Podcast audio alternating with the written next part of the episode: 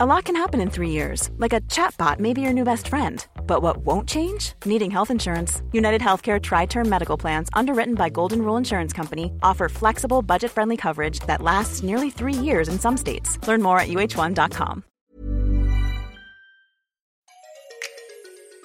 Bonjour, bonsoir, bon après-midi à tous et bienvenue dans ce nouvel épisode d'Histoire de succès, le podcast où des personnes qui ont eu ou qui ont du succès dans leur vie peu importe le domaine, viennent raconter leurs histoires. Je suis Fabrice Florent, je suis votre hôte et cette semaine, je vous propose de découvrir le parcours de Fabien Olicard. Fabien est mentaliste et humoriste et sans doute l'un des tout premiers mentalistes à avoir ouvertement allié humour et mentalisme sur scène.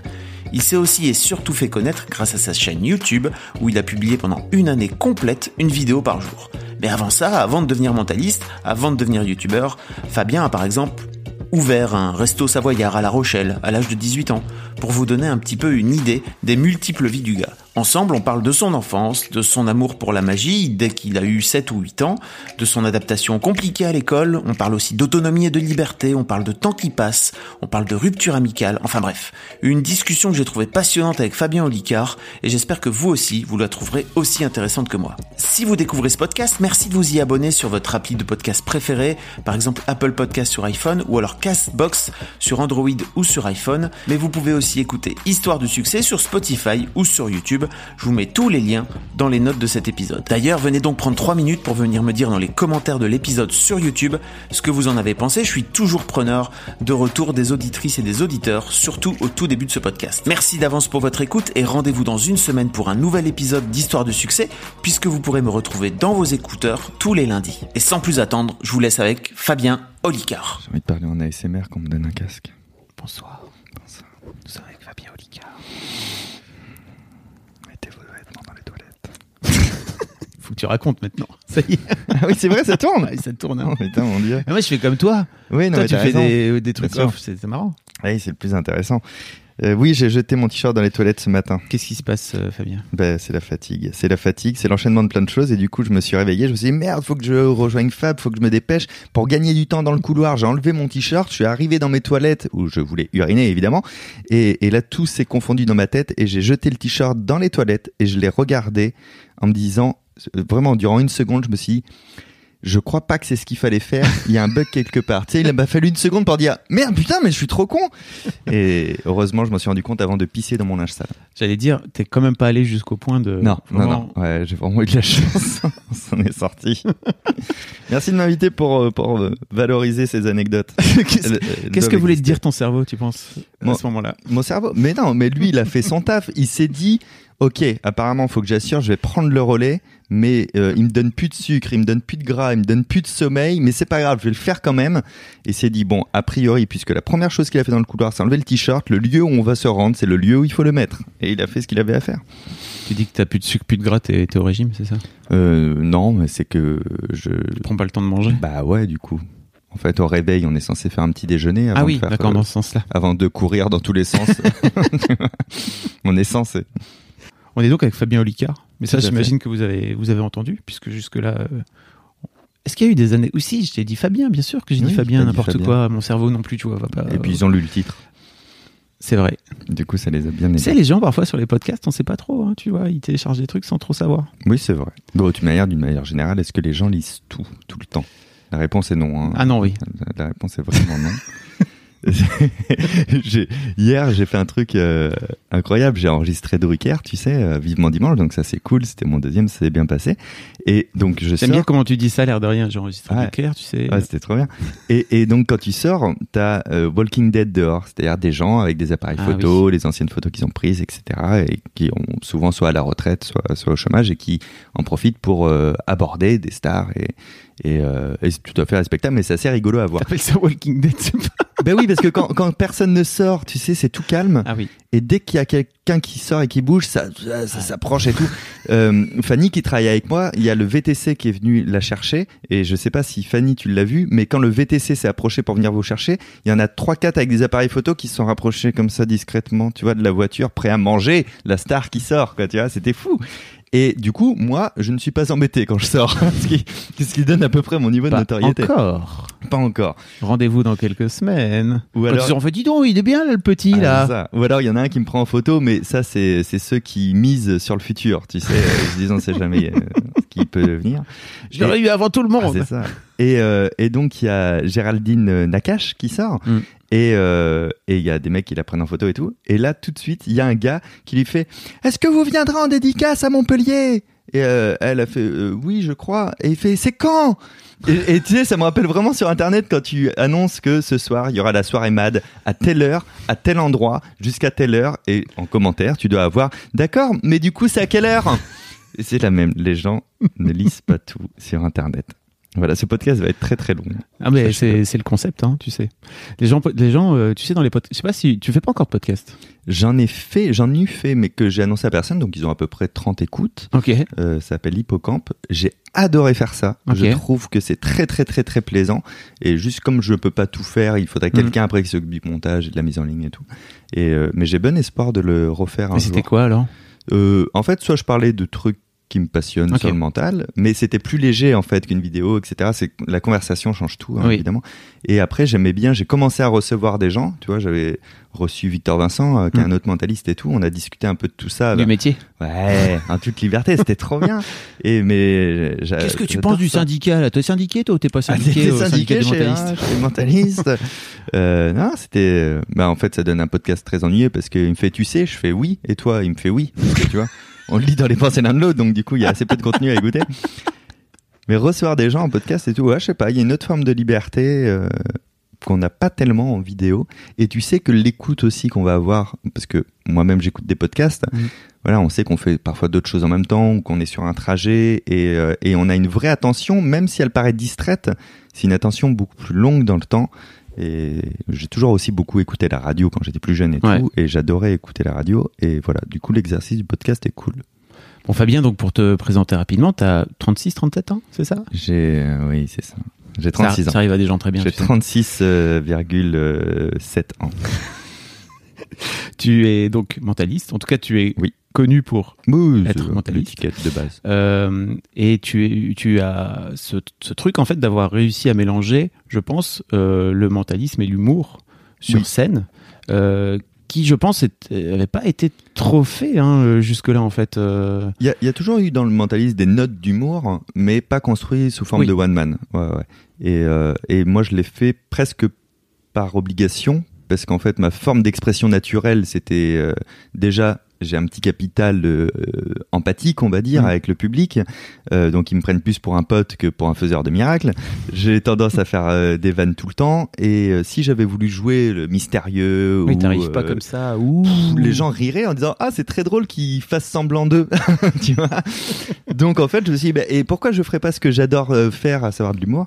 Et, euh, et j'ai commencé à le faire comme ça euh, j'avais aucune expérience dans ce métier du coup ça a bien fonctionné au départ. Et après je suis allé voir pour l'anecdote un spectacle pris au hasard. C'était Arnaud Cosson à l'époque. Je vais voir Arnaud sur scène. Je me marre et tout. Et je me dis waouh c'est ça un texte et une mise en scène? Il va peut-être falloir que je bosse parce que je fais tout à l'impro quasiment. Et, euh, et de là, je, je me suis un peu comme un training, je me suis bouffé deux trois spectacles par soir pendant des mois et des mois d'humoriste. Et en, en essayant de comprendre, tu vois, la mise en scène, comment on écrivait un texte, comment on gérait un rythme, comment on gérait un public. Et je me dis oui, c'est absolument ça que je veux faire. Je veux faire du one man show, mais par contre, je vais garder ce que j'adore faire, à savoir le mentalisme. Et c'est comme ça que j'ai fusionné les deux. C'est arrivé comme ça. Pour revenir vachement en arrière, euh, si j'ai bien compris, tu as. Alors, tu, tu, sais, en fait, il y a une question que j'adore poser aux gens, à mes, à mes invités d'une manière générale, c'est qui, qui tu étais euh, à 7-8 ans? Ok. Et en fait, je pense, juste pour terminer, que te concernant, tu es l'une des rares personnes qui va réussir à, à avoir cette passion à 7-8 ans, qui va le, le driver jusqu'à ce que tu es aujourd'hui, quoi. Oui. Tu vois Oui, c'est vrai. Euh, à 7-8 ans, j'ai les mêmes passions qu'aujourd'hui. Ça, c'est une certitude. Euh, Qui êtes-vous? ce qui fait aussi, tu vois, ça c'est normal, conséquence directe, j'ai pas d'amis. tu vois? Mais vraiment, j'ai pas d'amis. Euh, j'ai pas d'amis jusqu'au lycée, on va dire, quoi, tu vois. À ce point-là? Ouais. Alors attention, je suis pas détesté. Tout le monde m'apprécie, euh, tout le monde est très cool avec moi, mais par contre, on va jamais m'appeler pour faire un truc en dehors des cours, on va pas venir me voir à la récré, euh, tu vois. Je, je suis juste apprécié, mais euh, j'ai aucun ennemi, mais j'ai pas d'amis non plus. T'es dans ton coin alors, c'est Ouais, ça ouais, ouais. Après, ça change au lycée, hein, parce qu'au lycée, je découvre deux choses, c'est le, le sens de l'humour et l'alcool. J'ai plein d'amis. En plus, ça va ensemble. Ouais, c'est vrai, c'est vrai. Et donc, je me suis sociabilisé. Mais avant, j'étais plus dans les bouquins, dans les trucs. Ouais, j'étais le mec qui, qui lit dans un coin à la récré ou des choses comme ça. Et donc, passionné par euh, l'illusionnisme et de fait le mentalisme et de fait les sciences cognitives. Et je, je pense quand même qu'on passe tous par toutes les passions quand on est enfant, on les découvre, tu vois, on découvre le sport, on découvre le dessin, on découvre un tour de magie, on découvre ceci, cela. Et après, il y a un truc qui match chez toi plus Mm. que les autres. Et, euh, et les, les- moi, les potes que je connais qui font du dessin aujourd'hui, qui en font terriblement bien, ils me disent, bah, j'ai juste pas lâché mon crayon. C'est ça. Mais je dessinais pas mieux que toi quand on était petit. Et ben moi, j'ai pas lâché en fait les, les tours et tout ce qui était cognitif, tout ce qui était science me passionnait. En fait, à chaque fois que ça me fait un bonbon dans le cerveau, c'est-à-dire un petit euh, tout, ah ouais, c'est ça le truc, ou c'est pour ça que ça fonctionne comme ça la vie. Et ben à chaque fois, ça me stimule et j'ai envie d'en savoir plus. Et ça, je, je crois que mon seul talent, c'est d'être extrêmement curieux. Mm, mm. Tu vois. Et Non, donc, je, pense, euh, je pense pas que ce soit que ça, mais je, je, je comprends quand c'est sans doute un, un moteur, quoi. ah ouais, ouais, c'est ça. un c'est- driver. Et au contraire, après, quand tu sais trop de choses dans un domaine, euh, moi, ça va pas me lasser, Mm. mais alors ça va se faner, on va dire.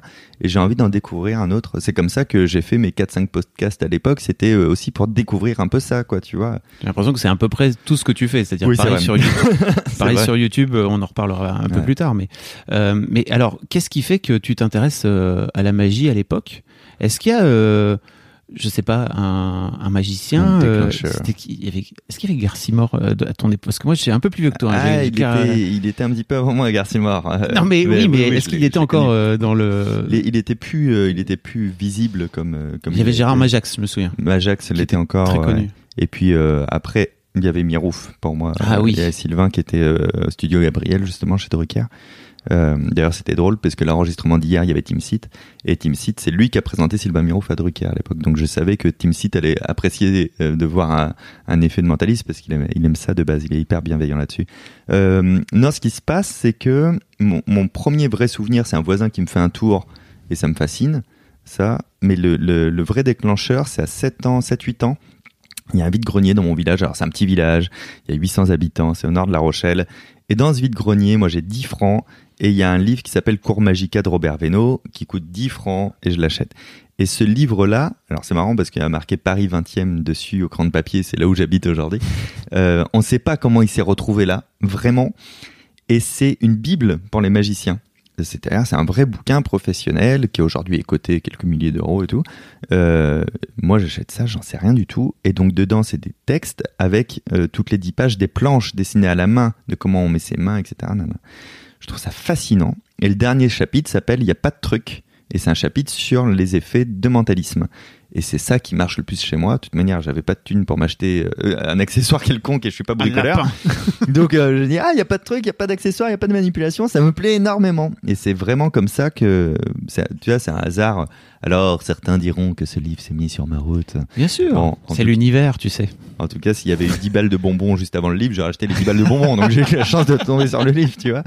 Mais euh, mais c'est vraiment le point de départ quoi, c'est indéniable. Et un peu plus tard dans ma vie vers euh, vers 14 15 ans, je vois un magicien à La Rochelle, un magicien de foire quoi, d'animation de salon et il prend une cigarette à quelqu'un, il l'allume, il la fait disparaître dans ses mains, allumées. Je trouve ça incroyable, mais vraiment incroyable. Je reprends mon bouquin Cours Magica, je fais dedans, et en fait, tout le processus était expliqué dedans. Et je me dis, mais pourquoi je ne fais pas ça? Et là, c'est le moment où j'ai basculé de c'est super bien de savoir, mais peut-être tu pourrais essayer d'en faire. Et, et avant mes 15-16 ans, j'ai pas fait un tour de magie à qui que ce soit. Ah, ok. Je m'entraînais hein, pour moi, mais j'ai pas Ah. fait de tour. Et, euh, et là, j'ai commencé à faire des petits tours de magie. Et puis, du coup, à la fin des tours de magie, j'ai essayé de faire un peu de mentalisme, tu vois. Et puis, ça déplaisait pas. Et c'est euh, comme ça qu'après, au fur et à mesure, je me suis dit, bah, ok, je vais faire du mentalisme. Ah, génial. Donc en fait, jusque-là, avais, tu l'avais juste gardé pour toi, Ouais. cette passion-là, et c'était ouais. pour toi. Ouais, ouais. Je dis, se faire à soi-même du mentalisme, c'est chaud. Ça- C'est un objet, oui, c'est ça. Bravo à moi. Mais j'ai j'ai eu ce rapport avec les livres très tôt, d'une manière générale. Par exemple, je donnais des cours d'informatique euh, dans mon village à Marcilly et à La Rochelle. J'avais 14 ans, j'avais jamais touché un ordi. J'avais pas d'ordi à moi. Et c'est juste que l'informatique m'avait un peu fasciné et j'avais acheté des tonnes de bouquins sur les softs, sur les hardis et tout, et, euh, et j'avais absorbé tout ça. Pour moi, il y a vraiment ça. Je, je télécharge des données dans ma tête et, euh, et je donnais des cours d'un truc, j'en avais même pas un mois. Quoi. Et et il y a eu un petit peu ça aussi. Donc, durant de 8 à 15 ans, j'ai absorbé des techniques de mentalisme, de sciences cognitives et tout, et j'ai commencé vraiment à m'en servir vers 16 ans. T'as, une mémoire plutôt visuelle alors, c'est ça? Ouais, mémoire idétique, euh, donc euh, tendance très visuelle et juste, j'oublie comme tout le monde si je révise pas, mais de base, si je veux retenir, je vais être un peu favorisé. Quoi. Ok. Euh, tu disais tout à l'heure que au lycée, tu avais découvert le sens de l'humour Et l'alcool surtout. et l'alcool. Je m'en souviens Alors, je, sais- je peut-être que tu as une anecdote sur l'alcool, mais en tout cas, sur, sur le sens de l'humour, je me demandais, est-ce que tu as une, un déclencheur aussi? Parce qu'il y a toujours des situations, tu vois, là, tu me Mm. parles d'une situation, je- on a- il y a toujours des situations où tu te fais, Oh, ok, en fait, ce truc. Je, je me souviens vraiment en seconde, on, on fait des exposés en français. Et, euh, et donc, c'est la première fois que je m'adresse à une audience aussi large que 30 personnes d'un coup. Et du coup, quand je vois qu'ils perdent l'attention un peu, ou que c'est un peu long, j'ai le réflexe de mettre une vanne. Tu vois, aujourd'hui, je l'analyse, hein, sur le coup, je l'analyse pas à ce point, mais j'ai le réflexe de mettre une vanne, et il y a un rire de toute la salle, et je reprends euh, par au-dessus. Et c'est la première fois que j'ai fait rire vraiment un groupe, et j'ai trouvé ça euh, très satisfaisant, non pas dans l'ego, mais dans le fait de, ok, on peut intéresser les gens. D'ailleurs, c'est encore ce que je fais sur scène aujourd'hui, quoi. On peut intéresser les gens à un truc dont a priori ils s'en foutent complètement euh, par les vannes et par le rire, quoi, tu vois. Et, aujourd'hui, je sais pourquoi ça marche comme ça, parce que tous les mammifères apprennent en s'amusant. Euh, c'est comme ça que se fait l'apprentissage, sauf un mammifère, l'être humain, qui depuis euh, quelques quelques décennies euh, s'est dit non, on va prendre ce sérieux, on va arrêter de se marrer. Et en fait, non, non. mais c'est comme ça, ouais, que je découvre le fait de, ok, on peut faire des blagues et et, et je fais les blagues spontanément. Le seul truc, c'est que c'est à peu près aussi dans ces années-là que je me rends compte que toutes mes blagues, ou la plupart, ont tendance à faire mal. Et, euh, et j'ai l'esprit vif, comme beaucoup d'humoristes, euh, comme la plupart des humoristes. Et le premier truc qui te vient, c'est le truc qui est blessant, tu vois. Et là, il a fallu bosser un peu là-dessus. euh, et c'est grâce à un pote, euh, Anthony, qui, après une soirée, un jour, est venu me voir et fait Écoute, je viens de voir, au nom de tout le monde, t'étais con hier soir. Je Bah, Arrête, on a bien rigolé et tout. Non, tu as bien rigolé. Toi, t'as bien rigolé. Nous, tu nous as cassé les couilles toute la soirée, quoi. T'avais quel âge là? J'avais 17 ans, Ouais. 16-17 ans. Et, euh, et je mais pourquoi? Mais non, mais euh, on riait. Il fait, non, il y a que toi qui riais de ça. Nous, on riait parce qu'on était gênés, parce que c'était chiant, mais tu te rends pas compte, nanana. Et je me suis dit, ah, ok, ok, il faut vraiment, la vanne qui te vient spontanément, tu vas la garder pour toi si, euh, si elle ne fait que taper, en fait, quoi, tu vois.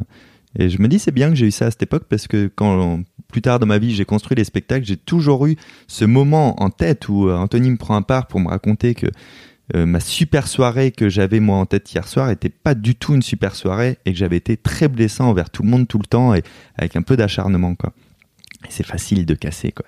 Ouais, ouais. C'est dès que tu maîtrises un peu les vannes, tu, tu, tu le sens quoi, tu le sais hein, les vannes Ouais. qu'on peut faire nous en off etc.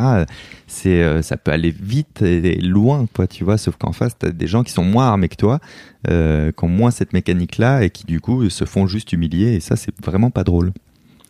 Mais c'est oui, c'est donc merci Anthony. Oui, merci Anthony.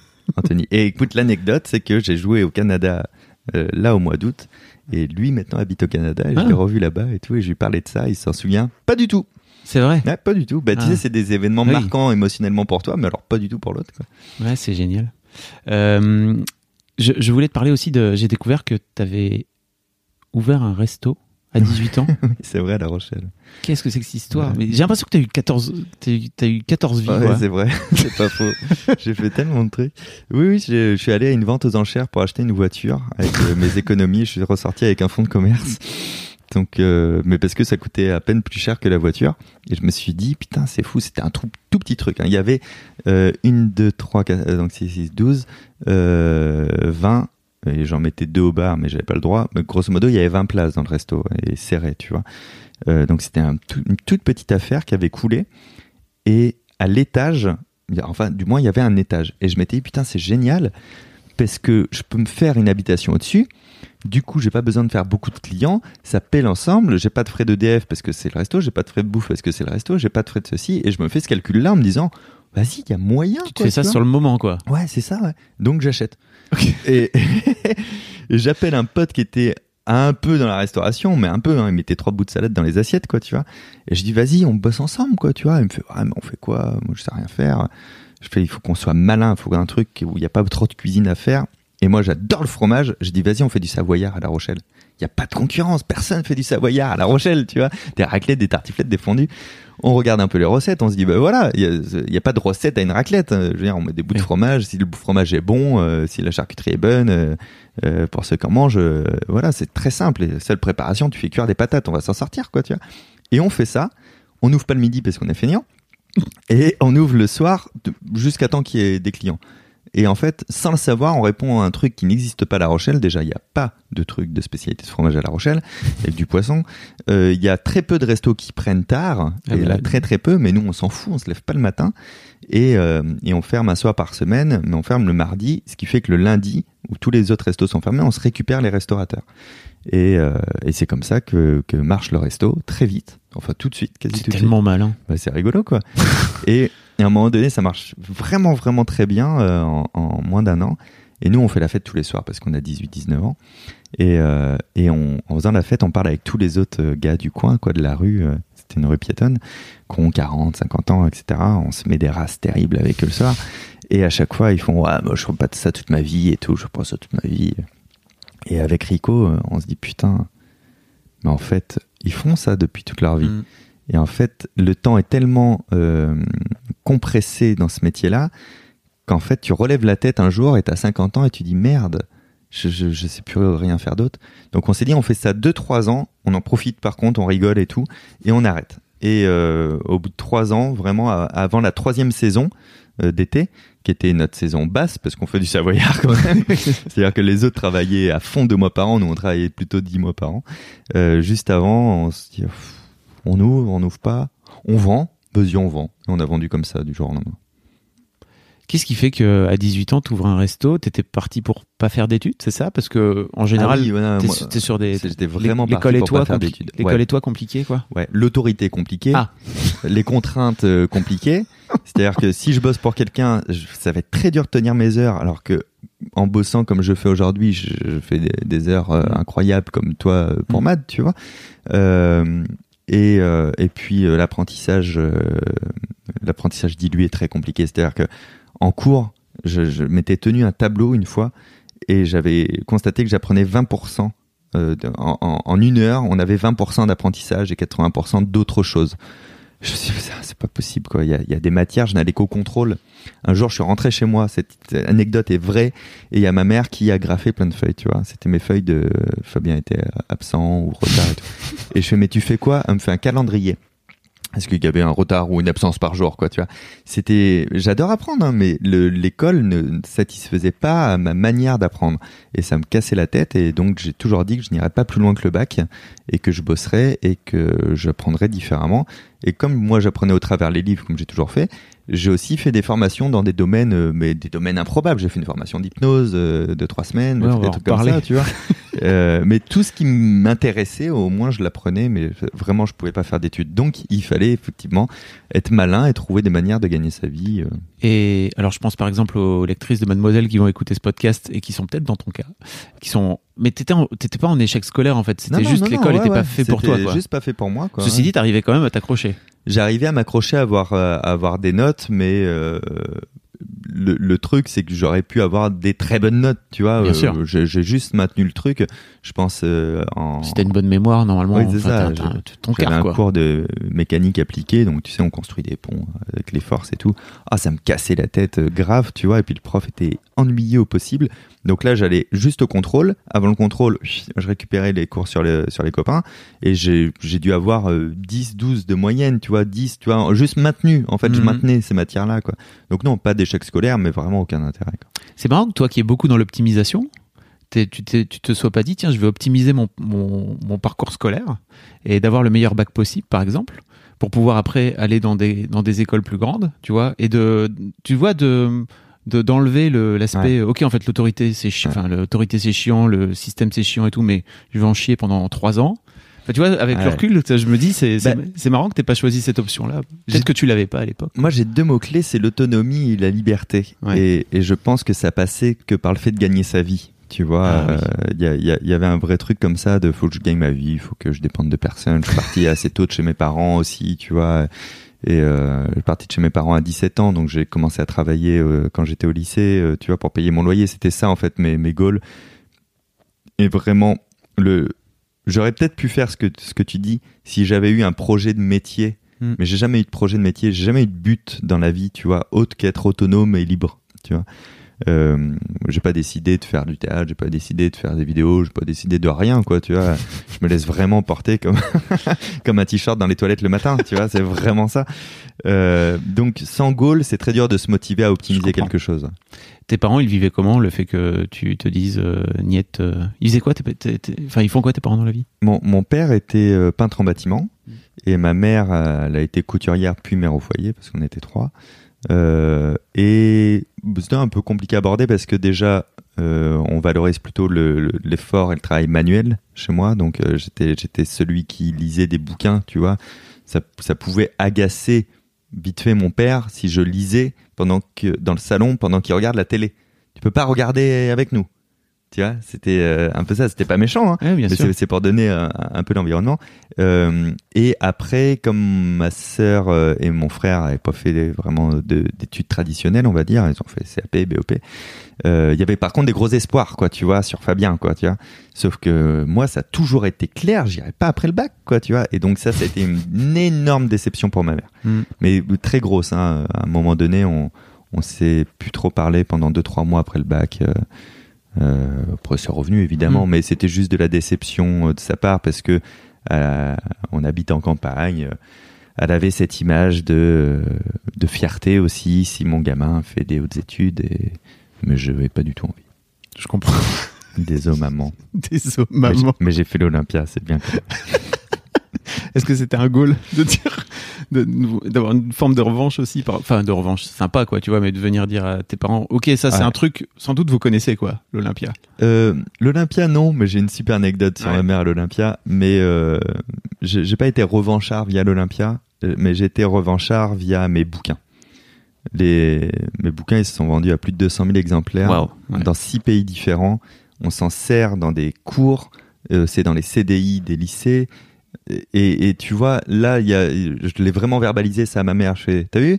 Pour un mec qui est pas allé plus loin que le bac, apparemment, je dis des trucs pas trop cons, quoi. Tu vois, pour lui dire, c'est c'est pas le diplôme qui faisait aussi euh, que l'intérêt de mes connaissances ou de ma curiosité, quoi. Tu vois, c'était pas obligé d'être validé par des diplômes de bac plus. euh, ça, me gonfle, quoi. Tiens. t'avais un peu de colère en toi c'est ça par rapport à ça Ouais, c'est ça. Bah, en fait, un peu de colère de se dire, euh, putain, donc sans étiquette, euh, on peut pas avoir confiance, tu vois. C'est- C'est-à-dire que euh, toi, par exemple, tu fais MAD, etc. Je connais pas ton parcours, euh, mais je vais dire, mais t'es allé jusqu'à quel âge dans l'école de journalisme? Et, et si tu me dis que t'en as pas fait, je vais faire, ah ouais.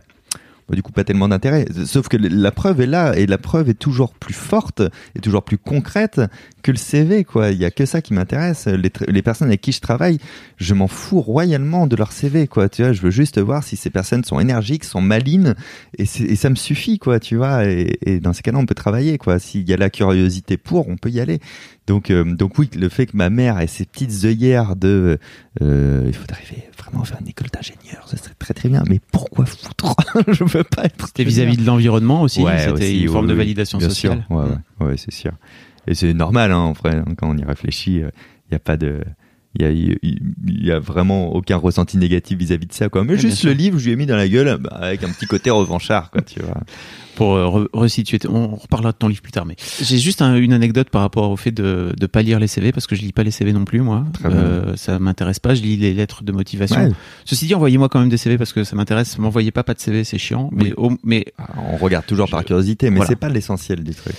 Ceci dit, je découvre par exemple que deux ans plus tard, une- qu'une fille qui a travaillé chez MAD pendant un an et quelques euh, dessine de ouf. C'est vrai? Sur son Insta. Elle a publié hier. Elle s'appelle Alison. Si elle écoute, je lui fais coucou. Elle a publié un dessin de ouf d'elle. Et elle était rédac beauté chez Matt, donc elle était Ouais. pas du tout venue pour faire ça. Et, euh, et où elle met, euh, j'ai décidé d'arrêter euh, d'avoir euh, 80 ans dans ma tête et de publier les trucs que je sais bien faire sur. Et je lui dis, mais donc toi tu dessines Elle fait, tu sais, j'ai fait les SAT avant, mais monsieur, tu lis pas les CV. Je, Ah, bah, non. Je ne savais pas. Bah non, fallait mettre un dessin sur ton CV déjà pour commencer. Exactement. Et elle m'a jamais proposé, tu vois, par Ouais, exemple, bah de venir faire des, des dessins ou de venir euh, illustrer des trucs. Si elle l'avait fait, en fait, j'aurais fait, bah, tu sais dessiner, toi. Ouais. Elle m'aurait fait, bah oui, couillon, euh, regarde ce que je sais faire. J'aurais fait, ah, d'accord. Ouais, c'est. Bah, euh, mais aussi, c'est individuellement qu'on doit montrer ses forces. Hein. euh. si tu sais faire quelque chose, il faut être force de proposition dessus, quoi. C'est ça. Et souvent, on t'apprend dans- les écoles Ouais. à, justement, pas, pas désobéir à l'autorité, fais bien ce que Un tu, il faut que tu à une fasses. fonction. Et même quand on est dans chez Mad où c'est une culture plutôt très libre, tu vois, tu peux arriver en disant, sais, j'ai cette idée-là. En fait, euh, si tu as pas intégré ça, toi, Ouais. dans ta tête, c'est compliqué, quoi. tu vois, que tu peux le faire, au moins proposer. Au pire, tu fais quoi? Tu prends un râteau, quoi. Tu Non, vois, mais c'est ça, Juste dire, bah non, désolé, c'est pas le moment, machin. Au pire, c'est non. Elle est, elle est géniale cette phrase. Au pire, c'est non. C'est, euh, ça ne change rien à ta vie. Au pire, c'est statu quo, quoi. Au pire, c'est non. Donc il faut essayer. Pour revenir à ton parcours, donc tu fais 2-3 ans cette histoire de, de resto, là. Et donc là, euh, rien à voir avec le mentalisme ou la magie Non, quoi que ce soit. tellement. Tu, tu faisais pas des tours de magie à tes Non, clients. non, c'est vraiment en plus, j'en faisais pas, euh, j'en faisais pas du tout, à part euh, leur faire croire qu'ils avaient envie de reprendre du rhum, mais sinon, ah ben, on marche mieux sur l'alcool. Petit Dijon. on avait vraiment une spécialité dans le resto, c'est le, le petit rhum arrangé, c'est Denis qui faisait ça. Donc rien à voir avec la Savoie, et, euh, et on en offrait souvent un godet à la fin, et, et puis quand on a un dans le, dans le palais, t'as envie d'en reprendre. La spécialité savoyarde, le rhum arrangé. Et après ça, ouais, fin du, fin du game euh, pour ça. Et je me dis, bon, je vais exploiter ce que je sais faire. Et je, vais, je monte une boîte qui s'appelle Annie Birthday. Euh, c'est des anniversaires à domicile, donc pour les gamins. Et parce que je me sens pas très du tout, d'ailleurs, je me sens pas du tout legit à faire ce que je fais en mentalisme ou en magie à des adultes. Ah, Ouais. Et, euh, et donc, je me dis, je vais faire ça en anniversaire à domicile. Et là, il y a deux trucs qui se posent à La Rochelle. C'est que cette activité n'existe pas. Et euh, il n'y a pas de boîte. Donc, il, il- il faut commencer à faire connaître déjà cette possibilité et se dire, OK, je paie quelqu'un pour s'occuper de l'anniversaire de mon gamin à la maison, etc. Et faire connaître ta boîte en même temps. Euh, donc je le fais, je me fais une étude de marché euh, en allant poser des questions sur le, le parking de Toys R Us avec un badge Toys R Us complètement fake que j'ai imprimé moi-même parce que t'as pas le droit de le faire. Euh, et puis et puis je, je monte cette boîte et puis euh, ça, ça fonctionne quoi, c'est rigolo, mais c'est pas non plus euh, délirant, mais au point quand même que j'engage des, des, des étudiants qui ont le Bafa. Et, et je leur apprends aussi des, des tours, etc. Ah oui. Comme ça, je les envoie sur d'autres anniversaires et tout. Et, et puis, c'est comme ça que j'ai eu décroché mes premiers contrats adultes de mecs qui me disent bon je te, je te saute pas je te saute plein d'étapes hein, mais euh, qui, me disent bah, moi j'ai mon anniversaire j'aimerais bien que vous euh, veniez faire des tours et tout. Je me dis ouais cool. Ce qu'il faut savoir qu'en parallèle de tout ça il y a juste un truc que t'as pas c'est quand je suis au lycée pour euh, retirer de l'argent je fais des tours de magie au pourboire sur les terrasses des restos à La Rochelle. J'appelle ça un retrait. C'est-à-dire que j'avais une méthodologie, je fonçais à, une terrasse, je faisais des tours de magie aux tables, etc. J'amenais au pourboire et, euh, et puis avec cette thune-là, je faisais la fête le soir. Voilà, une petite technique. Donc j'avais quand même fait des trucs pour les adultes euh, comme ça, mais juste pour. Et, euh, et donc je voilà, je décroche euh, un peu plus loin qu'Annie euh, les premiers contrats comme ça et tout. Je me dis ah c'est très très cool. Et donc un an après l'ouverture d'Annie Birthday, je ferme la boîte en me disant ok on revoit tout, toute la copie. Ça, je fais ça tous les ans, de toute manière, dans ma vie. hein. Je revois Oui, tu- toute la copie. ouais. tu fermes pas tes boîtes toutes les ans. Non, non, Tous non. ans, mais revoir la copie, de Ouais. se dire, euh, c'est pas parce que c'est comme ça et parce que ça fonctionne que je vais continuer, quoi. Tu Mhm. vois, c'était le cas pour Resto que j'ai fermé, pour Annie Birthday que j'ai fermé un an après, en me disant, ok, euh, en fait, je préfère vraiment travailler pour les adultes euh, que pour les enfants. Je vais pas continuer à faire ça et tout. Et donc, je me lance un peu plus en euh, magicien et mentaliste. On dit pas trop le mot mentaliste à l'époque parce que ça fait peur. Du coup, du coup, t'as moins de contrats. Euh, et, euh, et je décroche mon premier contrat à l'étranger en Inde avec un mec qui me dit euh, voilà j'ai un contrat pour vous en Inde 15 jours pour Sony TV et tout. Je fais ah, ok cool vous parlez anglais Je- c'est donc combien de temps? Il fait bah, c'est dans 6 mois et tout en novembre. Je ah ouais je parle je parle très bien anglais. Bien sûr je le fais en anglais. Complètement faux évidemment c'est un gros mensonge. Et, et donc, je me dis, j'ai six mois pour au moins être correct dans ma prestation en anglais. Voilà. Et donc, je le fais. Et pendant ça, je fais mes contrats adultes. Et là, ça se passe bien, mes 15 jours en Inde.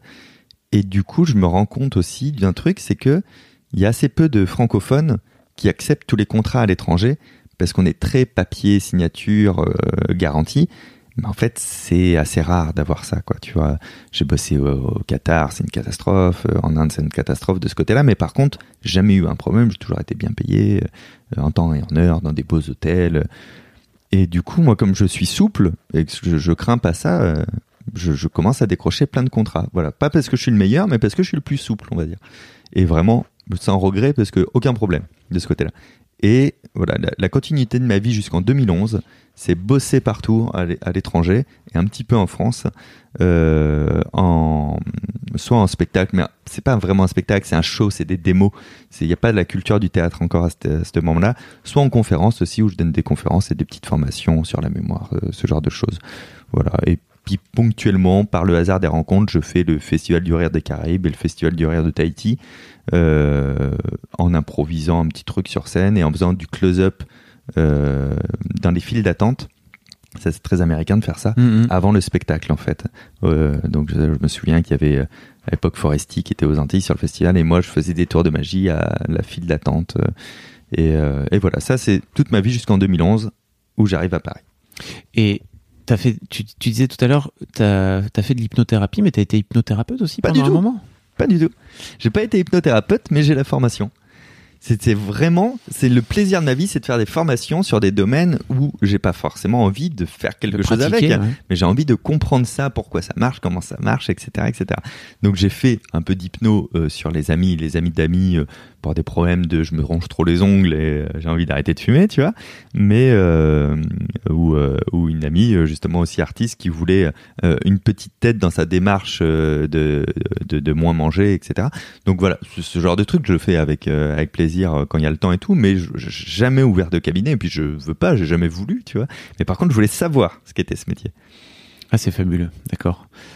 Et donc 2011, 2011. tu, tu, on revient un petit peu de ce que tu disais, c'est ça, euh, le, le spectacle d'Arnaud Cousson? Ouais, c'est C'est ça. ça? 2011. En fait, 2008, je rencontre quelqu'un à Royan sur un contrat. Donc ça, c'était un contrat en France à Royan, un village de vacances. Euh, j'avais eu le plan via un truc que j'avais fait sur le bateau de croisière, tu vois, parce que j'ai fait aussi de la, du bateau de croisière, Bien sûr. euh, évidemment, euh, que je conduisais. C'était mon bateau. Tu sais, le mec il va trop loin. Et je, je rencontrais une fille et qui ça se passait très bien et tout. Et en 2011, j'ai envie de plus la voir. Je trouve qu'on se voit pas assez. Et elle habite à Paris, elle est danseuse. Et je dis, ok, je déboule à Paris, quoi. Et je viens à Paris, mais je m'ennuie parce que j'ai rien à faire.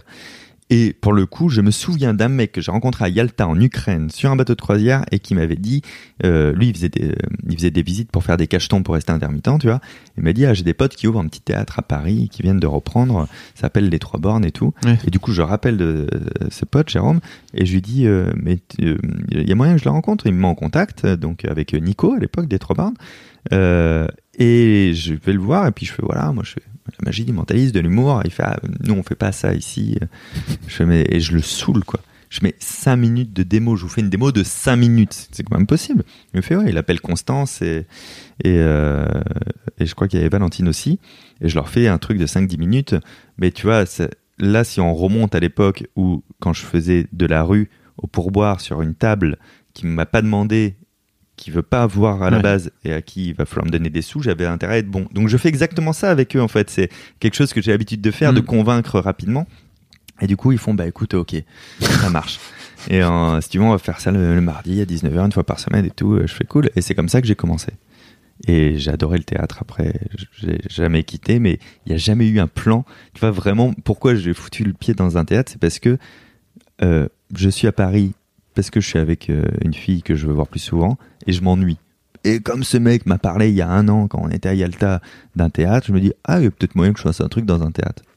C'est comme ça que c'est parti. Waouh. Selling a little or a lot? Shopify helps you do your thing however you cha-ching. Shopify is the global commerce platform that helps you sell at every stage of your business. From the launch your online shop stage to the first real life store stage, all the way to the did we just hit a million orders stage. Shopify is there to help you grow. Shopify helps you turn browsers into buyers with the internet's best converting checkout. 36% better on average compared to other leading commerce platforms because businesses that grow grow with Shopify. Get a $1 per month trial period at Shopify.com slash work. Shopify.com slash work. Pas de goal. Mais par contre, dès qu'il y a un truc qui plaît, c'est de le saisir et de se dire ah vas-y, je vais me donner à fond quoi. Ça c'est cool. Donc justement, c'est ce que tu disais, c'est que une fois que tu t'es dit ok, c'est intéressant, je vais monter sur scène, t'essaies de comprendre comment ça marche Ouais. parce que pour le coup, t'écris tout seul. Enfin, Ouais. faut expliquer aux gens, mais Mm, mm, mm. c'est un truc qui est assez rare. Mm. Euh, les, très souvent, désolé de si vous écoutez ça que je, je regarde le, t'as vu, je, je regarde Ah oui, l'enregistreur à ce Ouais. moment-là parce que je suis en train de parler aux gens, mais c'est Oui, oui. ridicule. Ils, ne sont Mais pas, si, je ne les pas- vois là. ils ne sont pas dans l'enregistreur. Enlève les doigts de ton nez, toi, je te vois aussi. Euh, mais souvent, les, les, les, les artistes qui sont sur scène sont pas forcément les auteurs. hein. Ça, Oui. ça peut arriver, Ouais. mais c'est pas forcément le cas. Toi, t'écris tout seul. Moi, ouais, j'écris tout seul, Et je tu me mets mets en scène, tout seul. avec un regard très critique en plus. Donc, euh, par exemple, tu vois, tu parles de l'enregistreur. Moi, j'enregistre en audio mes spectacles, Mm. mais vraiment très, très, très souvent. Et je débriefe ma mise en scène à l'audio. Et je peux te dire que c'est terrible par rapport à ceux qui se filment. Parce qu'à l'audio, quand t'as une perte de rythme, quand t'as un rire qui est pas terrible, quand t'as, putain, tu le, Le prends silence. avec une violence.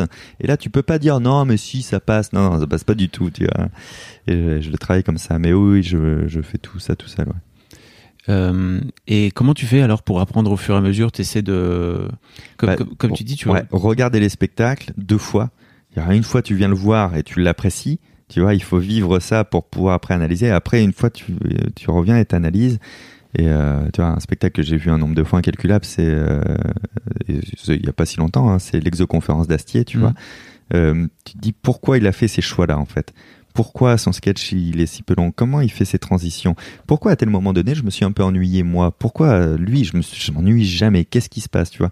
Ça je me le suis dit pour des spectacles et, et vraiment tous les spectacles où je me suis jamais ennuyé, c'est les spectacles où il y a jamais de noir durant le spectacle qui Mm. s'enfile durant une heure et demie. Et c'est pour ça que mon spectacle est comme ça aujourd'hui. Donc c'est vraiment regarder et réappliquer. euh, ou si je réapplique pas, ben, je sais pourquoi. C'est une décision, tu vois. Et il y a rien qui est au hasard comme ça, quoi. Un petit peu de mal avec laisser les choses au hasard. un petit peu monomaniaque, psychorigide. Euh, donc, euh, donc ouais, ouais, regardez, regardez, regardez. Et après, j'ai vraiment aucun problème avec l'échec. Puisque c'est l'histoire de ma vie d'avoir des échecs aussi, quoi, de, de me casser la gueule tout le temps. T'as pas l'air d'avoir raté trop de trucs là, tu vois. Ouais, mais parce que on, on parle que des finalités, mais tu vois, le, le spectacle, par exemple, j'ai passé tous les soirs au moins un ou deux, une ou deux scènes ouvertes par soir à tester des choses. Mais quand je te dis tester, je pourrais avoir l'idée dans le métro avant d'arriver à la scène ouverte, tu vois. Donc tu te prends des fours. Et c'est pas gênant, quoi, tu vois, parce que pour moi, c'est ça, euh, la cuisine. On teste des trucs, on teste des trucs, on teste des trucs. Et donc, je, je, je, me suis énormément fracturé euh, avant d'avoir des, des choses intéressantes. Euh, c'est comme ça aussi que j'ai pu signer des cabarets. Je joue au Don Camilo aussi le soir et euh, chez ma cousine. Pas ma cousine, c'est un cabaret qui s'appelait chez ma cousine. Euh, et, et là-bas, tu, c'est génial, tu joues devant des mecs qui sont là en général pour le salon de l'agriculture ou le salon des peintres en bâtiment, tu vois. Euh, ils sont pétés comme des coins, ils ont envie de bouffer et, euh, et de toute manière, ils s'en foutent de toi et personne te respecte. Il y a vraiment quelqu'un, le serveur peut arriver et pendant que tu fais ton sketch, te passer un plat en disant tu peux mettre ça sur la 2 là, s'il te plaît. Tu vois et j'ai joué là-dessus, quoi, tu vois. Et c'est génial parce que tu apprends, tu te dis si j'arrive à les avoir, tu vois, c'est bon. Euh, c'est à l'époque que je rencontre Jeff Panaclock qui est Mm. aussi en cabaret avec moi. Euh, Jeff, s'il est si bon dans euh, le- la réactivité des vannes, c'est parce qu'on a vécu ça en fait. On n'avait pas le choix, c'était de la survie, quoi. C'est sûr qu'on se faisait bouffer par le public et qu'on revenait pas le lendemain. Donc, euh, donc voilà, beaucoup, beaucoup, beaucoup joué, beaucoup d'échecs pour aussi comprendre et construire. Et, euh, c'est pareil, quand je te parle du resto qui marchait, euh, au départ, euh, nos formules n'étaient pas bonnes, elles marchaient pas, je me cassais la gueule, je me prenais des jus. Quand je te parle des anniversaires au domicile, les premiers, j'ai remboursé les clients tellement c'était de la merde et que je le voyais, tu vois. Donc je passe toujours par l'échec, en fait. et, mais par contre, j'en tire des conclusions, quoi. Et il y a aussi un autre euh, facteur qui est important dans ton spectacle qui est assez rare, c'est que tu fais monter des gens sur scène et tu les fais vraiment participer Oui. autrement que juste en disant euh, comment tu t'appelles, Ouais, c'est quoi ton prénom, vraiment. Donc, ouais. que- euh, J'imagine que ce facteur-là aussi, ça te, toi aussi, tu te mets en danger en perpétuellement, en Ouais. fait. Ah, En fait, il y a un avantage, c'est que je vis jamais le même spectacle et ça me fait du bien, tu vois. Et il y a un inconvénient, c'est bah du coup, j'ai pas les clés du spectacle dans les mains à 100%. tu vois, j'ai un squelette complet, j'ai une écriture, mais après, ça va aussi dépendre de euh, de, de, de la personne et c'est ça qui est beau en fait, quoi. Et c'est ça qui se ressent aussi. Hein, je pense qu'on est côté public. Euh, les personnes qui montent, de toute manière, c'est toujours bienveillant. Assez vite, euh, j'ai pas de problème à ce que les gens montent sur scène parce qu'ils voient que je, je suis pas là pour humilier, pour faire des vannes sur la personne. On va faire un truc ensemble. Et le, public, en général, constate assez vite que je fais partie moi-même du public. En fait, une espèce d'ensemble, on fait le spectacle ensemble.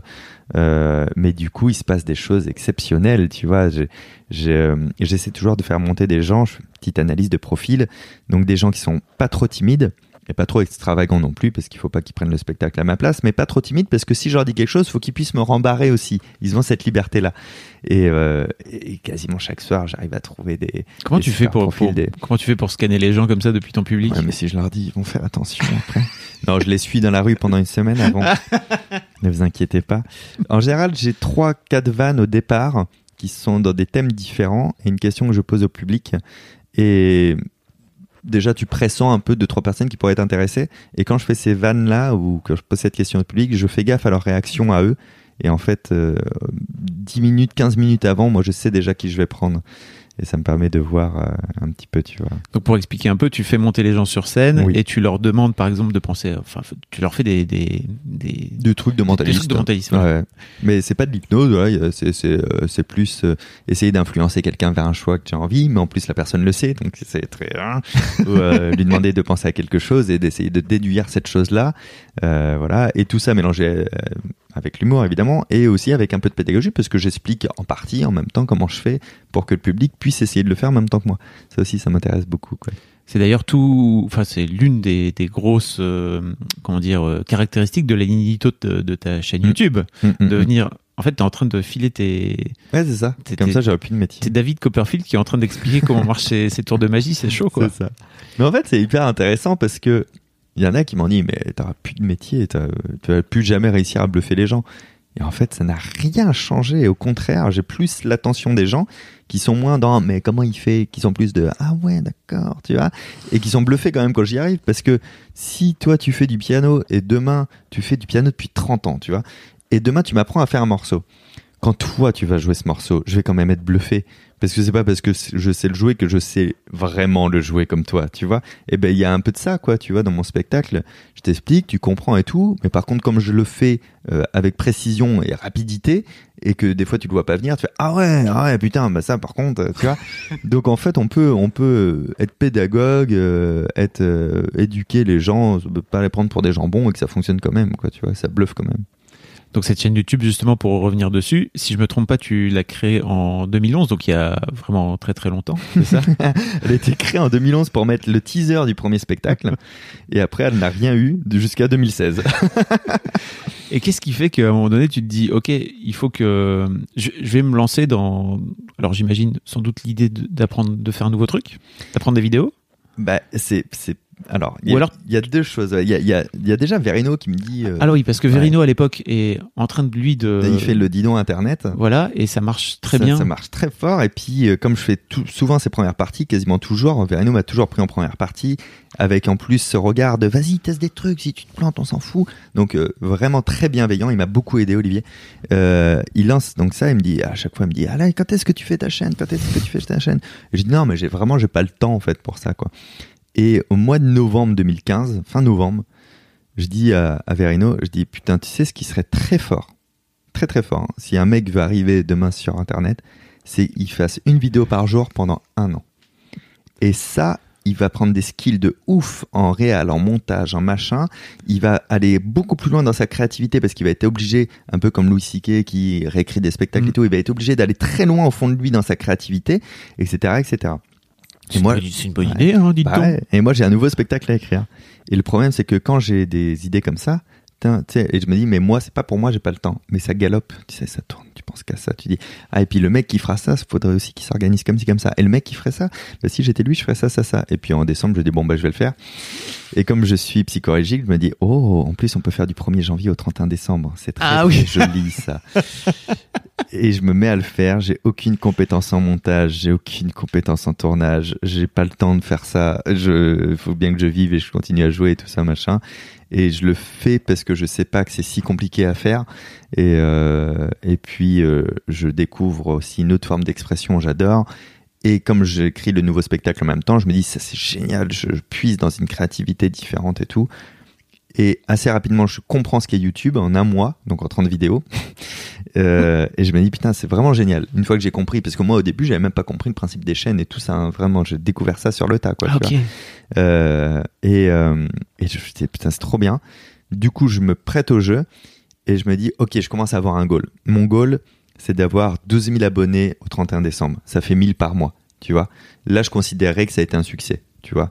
Et, euh, et du coup, à la fin de l'année, on était 250 000 et c'était trop incroyable. Et c'est la une des meilleures décisions que j'ai prises dans ma vie, c'est de faire ça en vrai. hein. Parce que de là découle après encore beaucoup de choses, quoi. Et ce qui m'a fait marrer, c'est que j'ai écouté une interview de toi où tu dis en fait moi mon objectif c'était juste d'apprendre à faire des vidéos. C'est ça. En fait, je voulais être. euh, Il y avait trois, trois objectifs euh, très précis. Être à l'aise devant une caméra. Je venais de faire le JT de France 2 à l'époque, ça avait été une catastrophe. J'ai tendance à, à être empathique au point de coller à l'émotion de la personne qui m'interviewe. Du coup, j'étais pas moi. Ah oui, oui. J'étais la personne. Si la Oui. personne était calme, j'étais très calme comme ça, aucun sens. Euh, apprendre à faire des vidéos, à les tourner, à les monter et comme ça, pas dépendre de quelqu'un quand j'ai besoin de faire un projet et chercher dans ma créativité. C'était ça les goals de base. C'était pas du tout faire des vidéos qui fonctionnent. Je me suis dit, tu vois, c'est niche. Pff, Tu vois, si, c'est ça, à la fin, je, vraiment, au bout d'un mois, je disais, s'il y a 10, 10, 12 000 personnes qui suivent, ce sera un succès parce que c'est pas un sujet non plus fédérateur de ouf, quoi, tu vois. Et t'as tout de suite l'idée de, se di- de te dire je vais parler effectivement du mentalisme, mais je vais surtout montrer les trucs. Euh, Ou c'est venu un peu plus tard? Ouais, pas vraiment, parce que au départ, je faisais vraiment des tours, des tours, des tours. Tu vois, le, le truc, c'était de faire un tour par jour. D'ailleurs, c'était vraiment Ah oui, oui. ça, ma vraie idée de départ. hein. Un tour par jour sur la chaîne. Et en fait, au bout de deux mois, t'as fait 60 tours et toi-même, tu te lasses de ton propre contenu. Et c'est là où j'ai commencé à me poser les bonnes questions de mais de quoi j'ai envie de parler? Bon, de mentalisme, c'est ma passion. Quoi, que je fasse, j'ai envie de parler de ça.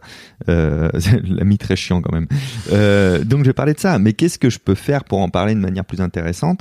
Et je, me risque à tenter une petite explication d'un petit truc mental. Euh, je crois que c'était pour euh, pour retenir. Oui, le projet que j'ai fait dans le genre, c'était être capable de dire quel jour de la semaine tombe n'importe quelle date de l'année. C'est un truc que je fais qui m'amuse et je me dis tiens je vais leur expliquer comment ils peuvent le faire parce qu'en soi c'est pas compliqué si tu sais le faire. Et cette vidéo elle cartonne pas mais par contre elle marche bien. Elle est tout, beaucoup plus de retours par contre que d'habitude. Et je me dis ok donc on va arrêter de dire que les gens ont envie juste de voir des conneries sur internet en fait ils ont envie de et c'est comme ça que que, que, des choses. que- ça me rassure en fait et que je me lance plus là-dedans. Ok. Euh, effectivement, à la fin de ton année, t'es 200, enfin, vous- 250 000. Ouais. T'es toujours autoproduit. Oui. Et encore aujourd'hui, Oui. t'es autoproduit. Ouais. Euh, c'est toujours dans cette décision de vouloir être libre. Autonomie et liberté. Non, c'est vrai, c'est vrai. Le, le spectacle, je l'ai autoproduit longtemps euh, pour une raison qui était qu'on m'a pas posé, posé de me produire déjà au départ. mais- Et après, quand on a proposé de me produire, j'avais déjà trop compris ce métier, j'étais déjà trop euh, en place dans mes mécaniques et euh, quel, quel intérêt, euh, toi, qu'on me produise, quoi, tu vois. Donc, et la chaîne, pareil. après, j'ai eu des propositions de, de trucs de partenariat de. ouais, de et puis de, de, de chaînes De- de, de télé qui, Ah. qui, euh, qui veulent financer un peu le, le truc. Et je me suis bah, non, en fait, quoi, tu vois. Il y a même une émission de télé qui a voulu euh, me récupérer en chroniqueur, c'était C'est à vous, sur France 5. Euh, Belle émission, hein, ça c'est vraiment à une époque de ma vie, j'aurais fait yeah! Et là, tu dis, ok, c'est 5 jours par semaine. Donc, Ah oui, je vais c'était dédier ma vie à ça. plein temps, quoi. Euh, parce que je vais pas faire le truc à moitié. Donc je vais mettre le reste des projets entre parenthèses. Et en fait, non, parce qu'à la fin de ce contrat, qu'est-ce qui me dit que je continuerai là-dedans? Et donc j'ai préféré privilégier tout ce qui est tout- tous les trucs où j'étais libre. Tu vois? C'est intéressant. hein. Ça devient d'où? Bah Alors là, ça je sais pas. C'est vrai? Ouais, non, je sais pas du tout. Je sais pas pourquoi. Parce que je suis un petit con. Ah, je sais pas, Peut-être que j'aime pas trop. euh, Envie de mais liberté je sais pas. Ouais. Mais en fait, j'ai- un rapport au temps hein, déjà. hein. Par, par exemple, je sais qu'aujourd'hui, j'ai vécu 50% de ma vie, tu vois, quasiment, euh, par rapport aux statistiques, euh, aux excès que j'ai pu avoir, à ceux que j'ai pas eu, mais j'ai vécu à peu près euh, 45 à 50% de ma vie. J'ai vraiment conscience de ça, quoi. C'est euh, Depuis tout petit? mais depuis toujours, j'ai le temps me fascine. J'ai une fascination pour le temps. Le spectacle qui s'appelle Singularité, c'est en référence au Big Bang et au temps imaginaire. Et c'est la naissance du temps réel qu'on connaît, le Big Bang. Euh, là, le prochain livre que je sors, là, le 3 octobre, euh, ça s'appelle Votre temps est infini, c'est sur le temps. Et depuis tout petit, j'ai un rapport au temps. Et, et je, je- des fois, j'ai l'impression de qu'il y a que moi qui ai compris que le temps passe. Faites gaffe, les gars, tu vois. Et du coup, si le temps passe, il y a aucune raison de se faire chier, quoi, tu vois. Mm. Et j'ai aucune raison valable de subir de contraintes parce que le temps passe. C'est vraiment ça, quoi, tu vois. Même dans mes relations personnelles, donc de couple, euh, quand ça allait plus, ben, j'ai arrêté. Il y a pas, euh, ça, ça, ça me brise le cœur. C'est, je suis pas courageux, tu vois, pour rompre. Euh, je suis comme tous ces mecs un peu lâches, tu vois. Mais en fait, du coup, mon rapport au temps m'oblige à aborder le sujet quand même, quoi, tu vois. Euh, dans, dans le travail, ce rapport au temps était ouais, important dans tout, partout, en fait. Même dans mes relations amicales, tu sais, on parle des ruptures euh, dans les couples. Mais qui parle des ruptures en amitié? Ça n'existe pas. Et c'est un vrai problème. Été obligé de rompre réellement des amitiés parce qu'il y a un truc qui perdure, qui l'est plus, qui est plus satisfaisant. Mais on peut pas, s'il n'y a pas de clash, on peut pas se dire on n'est plus amis. Et, une rupture en amitié, ça permet de se dire on se déteste pas si on se voit, on se dit bonjour et tout, mais juste on va arrêter de croire qu'on est amis. On a changé, on se voit plus, tu vois. Et donc je fais aussi des ruptures en amitié. Tout- tu vois, tout ce qui. euh, tout- toutes les pertes de temps ou les trucs qui me ralentissent, je les vois comme des, des boulets qui s'engluent autour de mes jambes et je me dis ah, putain, on n'a pas le temps quoi. On n'a vraiment pas le temps. La fin est proche. Dépêchons-nous. C'est fou et ça te. Mais encore une fois, tu sais pas trop d'où ça devient. Non, non, non. Ok. Non, non, j'ai j'ai c'est un, vrai mindset de ce fait-là. Ça te, ça te change tout ton rapport Ah à oui. tout. Ah, ouais. ah oui, c'est. Mm. ouais. Dans, dans le bouquin, j'explique des tranches de vie comme ça où il y avait vraiment des tout petits rapports au temps. Mais, euh, mais s'il y a un déclencheur, je l'ai pas. Mais tu vois, c'est tout con. Mais quand, quand, quand j'étais petit, j'ai eu la varicelle, tu vois, euh, comme tout le monde. Et je me souviens vraiment de ça. J'avais des boutons partout et j'avais un bouton où jamais un homme ne veut avoir un bouton. Et ça me demandait un soin quotidien hyper douloureux, tu vois.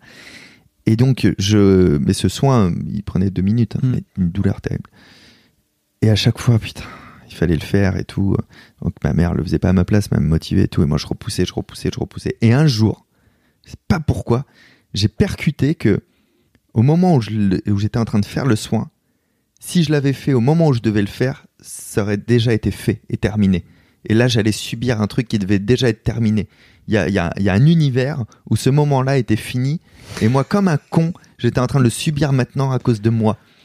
Et c'est ce jour-là où j'ai commencé à, à faire les choses cash tout de suite, direct, même quand j'ai pas envie. Tu vois, pourtant je un procrastinateur dans l'âme, mais ce, ce rapport-là de ouais ouais ouais ouais ouais, mais alors après après euh, ben voilà forcément dans une heure alors que ça devait être fini, il va falloir que je le fasse quand même. Donc en fait je le fais maintenant quoi. Tu vois, genre euh, tout le monde croit que je suis hyper organisé dans mes papiers alors que et que j'adore faire ma, ma paperasse, j'ai horreur de ça.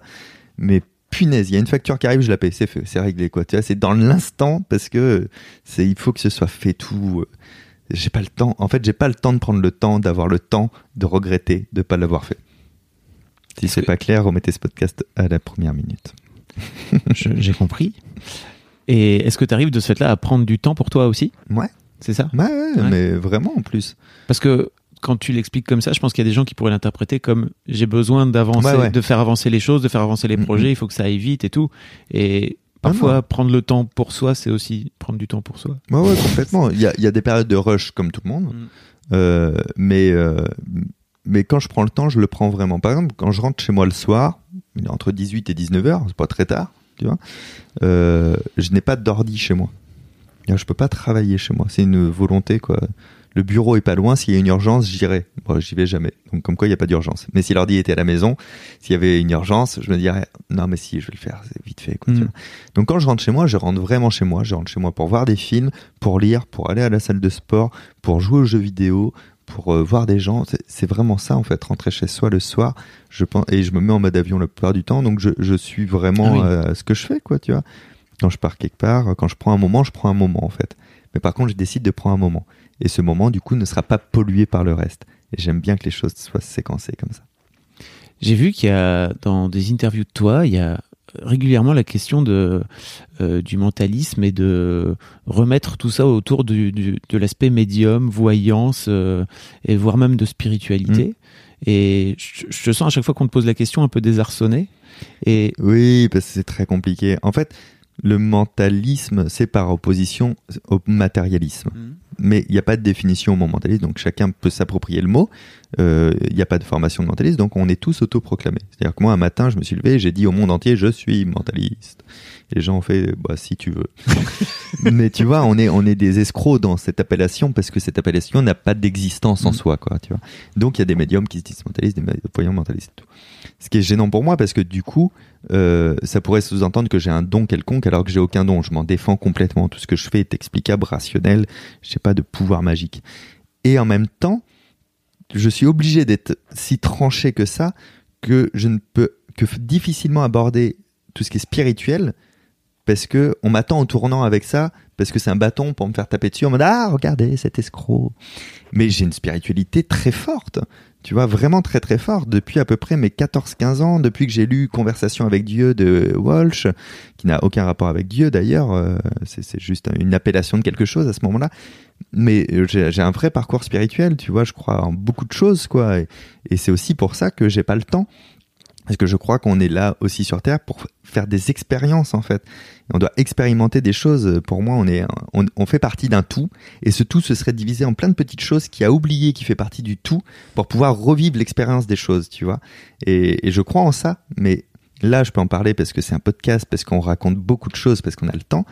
Mais forcément, en interview, quand on me dit euh, est-ce que vous êtes spirituel, est-ce que ceci, est-ce que cela, bah si je dis oui, on va l'associer. à- Ah, vous voyez que c'est pas un rationnel. Vous voyez, il vous ment sur scène, c'est un escroc. Il va vous faire des consultations de voyance gratuites.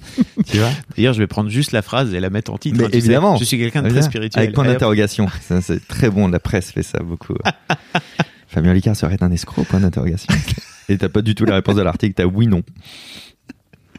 Euh, J'ai dem- j'ai demandé à, à Marine Baousson, que tu connais bien, si elle avait des, des petits doses sur toi.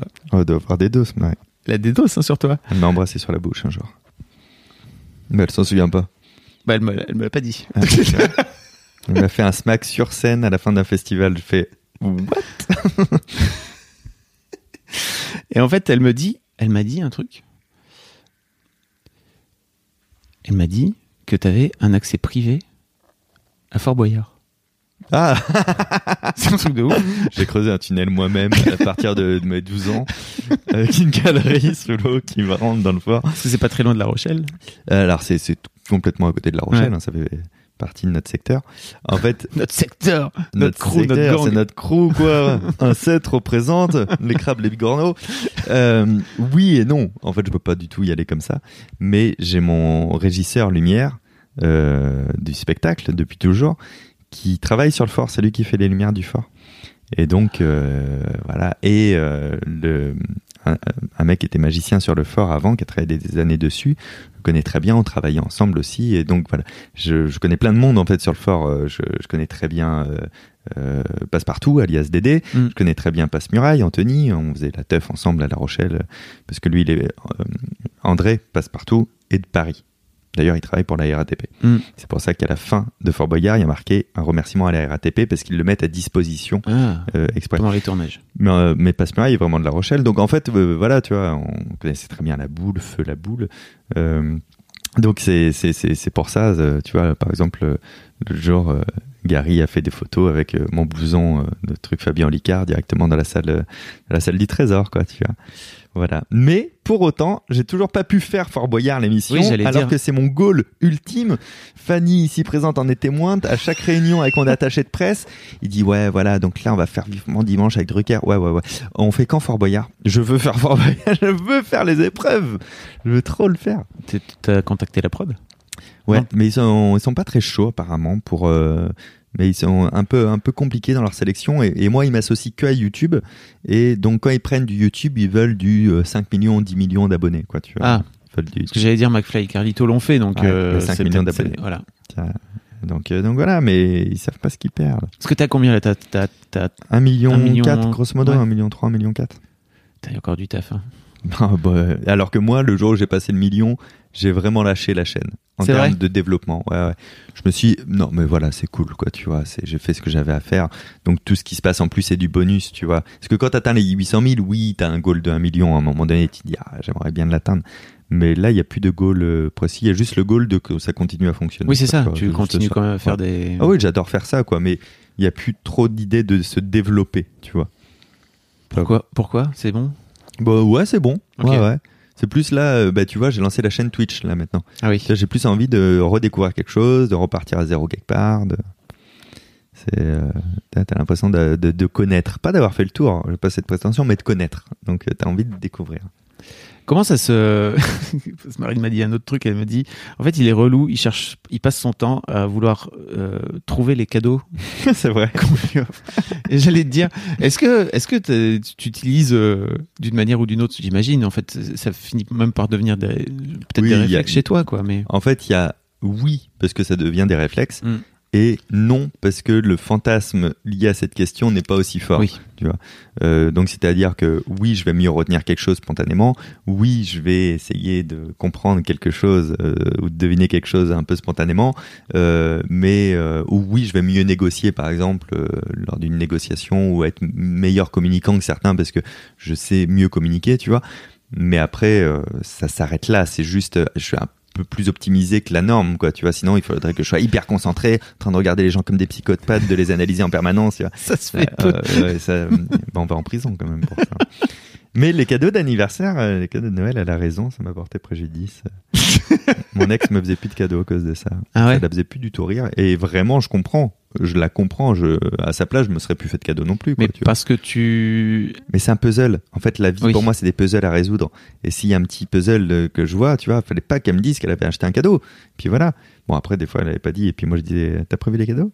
C'est quoi les cadeaux C'est tu- petit, c'est gros Est-ce que c'est gros toi-même la boîte gros, du tu l'as caché ici. Si tu l'as caché ici, c'est forcément petit. Et si c'est forcément petit, ça peut être bien. Et tu vois, et je me fais le truc, il faut résoudre l'énigme. En fait, c'est- plus, c'est du jeu. C'est pas du tout contre la personne. C'est un Ouais. jeu d'énigmes euh, à résoudre. C'est un casse-tête, c'est un puzzle. C'est et j'ai envie de le, le faire du coup, quoi. Tu vois. Très, tout ce qui me stimule tout de suite euh, cérébralement, je fais ah vas-y, on le fait, quoi. Voilà. Et un jour, euh, j'ai trouvé le dernier cadeau. Il y a sa mère qui rentre chez nous avec son père. Et, euh, et j'avais une machine à barbe à papa qui faisait partie d'une collection, tu vois, où il y avait plusieurs trucs. Et puis euh, sa mère fait à son père, tu vois, c'est ça la machine à barbe à papa? Et avec cette phrase, je me suis retourné vers mon ex et je lui dis, oh, tu m'as acheté la machine à hot dog, trop cool. Parce que je me dis, ok, si elle a besoin de lui dire, tu vois, c'est ça la machine à barbe à papa, c'est parce qu'ils en ont parlé quand j'étais pas là, et du coup ils ont sûrement parlé des autres objets de la gamme, et il manque la machine à hot dog, et du coup elle lui dit ça, je fais mon lien, quoi, tu vois. Et elle fait, oui, c'est ça, félicitations, profites-en, ce sera ton dernier cadeau de ta vie. Et je la comprends, c'est trop chiant, on était à un mois de Noël, et t'as l'autre con qui euh, fait, euh, tu vois, Euh, tu avais raison, sache-le. Et sur le moment, tu peux pas t'empêcher Ah de craquer le truc. Non, même parce si tu le ah, craques attends, dans ta tête. Oui, parce que Parce que tu pourrais, craques. tu pourrais le craquer dans ta tête Ah ouais, et pas lui dire. Ah bah oui, mais alors après, attention, il y a la satisfaction aussi. Hein. tu as envie de dire, eh, j'ai trouvé. Mais parce que, mais sais, c'est un peu comme ce qu'on parlait au tout départ, les blagues qui blessent. Ben ça, c'est pareil. C'est blessant, mais j'ai eu du mal à me retenir de le faire. Aujourd'hui, je le, je, je fais plus ça. Aujourd'hui, même par exemple, quand je vois quelqu'un qui me ment, euh, et j'en connais, euh, déjà on ment tous, faut le savoir, tout le Mhm. temps, hein, 6 à 8 fois par jour quand même, tu vois, c'est pas des gros mensonges, mais c'est des déformations, et t'en as qui mentent plus ou moins que les autres. Euh, avant, tu sais, ça m'agaçait, et puis j'am- j'amenais en fait à faire dire la vérité. En fait, ça n'a aucun intérêt. Il y a mille et une manières de mentir et mille et une raisons. Et, et à force de méditation, j'ai appris en fait à me pardonner d'être intrusif dans la vie des gens à ce moment-là. Parce qu'en fait, le problème, c'est moi, je suis intrusif, j'ai une grille de lecture que je ne devrais pas forcément avoir. Et à ce moment-là, si la personne me dit qu'elle est en retard pour telle raison, ça ne me regarde pas de connaître la vraie raison si je pense que c'est un mensonge, tu vois. C'est, euh, voilà. Ah, c'est compliqué. Où est la vérité Où est le mensonge quoi, tu vois euh, Surtout qu'on n'est jamais sûr à 100%. Voilà. donc, euh, Ah, c'est intéressant. Donc, tu t'es mis à méditer. Ouais, mais je, je méditais déjà hein, Oui. depuis, depuis longtemps, mais la mé- méditation m'a servi à ça. Ça me calme le mental, hein, ça me fait du bien. calmer le cerveau. Ouais, ouais, parce que moi, il est, un- il est un peu, euh, c'est un peu le roi du monde, tu sais, le mental, il est très omnipotent chez moi, et, euh, et c'est pas bon, c'est bon pour personne, et du coup, il faut un peu euh, redescendre ça et calmer le disque dur et lâcher prise, et, euh, et ça me permet de redécider à quoi je pense, tu vois. Euh, mais ça, on connaît tout ça. hein. Vous êtes dans le couloir du métro, vous marchez, vous marchez, vous dites des trucs. Et ben, à un moment donné, pensez à moi et faites stop Et dites-vous, pourquoi je suis en train de me dire ça et de penser à ça?